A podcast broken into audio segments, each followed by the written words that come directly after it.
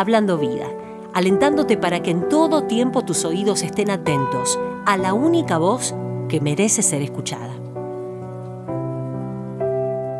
Persiste, pero sin quejas.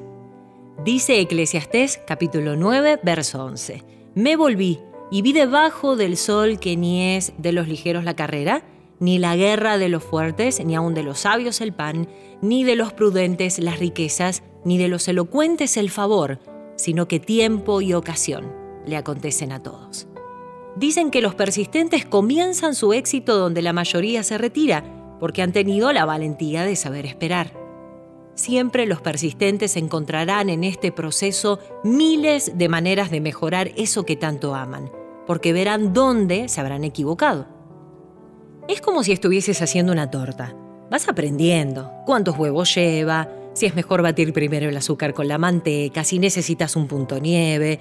Fuiste probando y eso te ha llevado al perfeccionamiento. Aún más, como hijas de Dios, debemos ser experimentadas en la persistencia y resistencia. Pero, ojo, hay tan solo un consejo para este aprendizaje. Nada de quejas.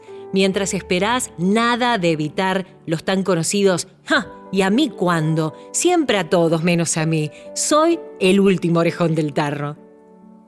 Ya hemos aprendido que Dios nos dotó de talentos para cosas específicas. Si las encontraste y las estás desarrollando, anímate a pasar este proceso con palabras de bendición, alegrándote de antemano por lo que Dios va a hacer en tu vida.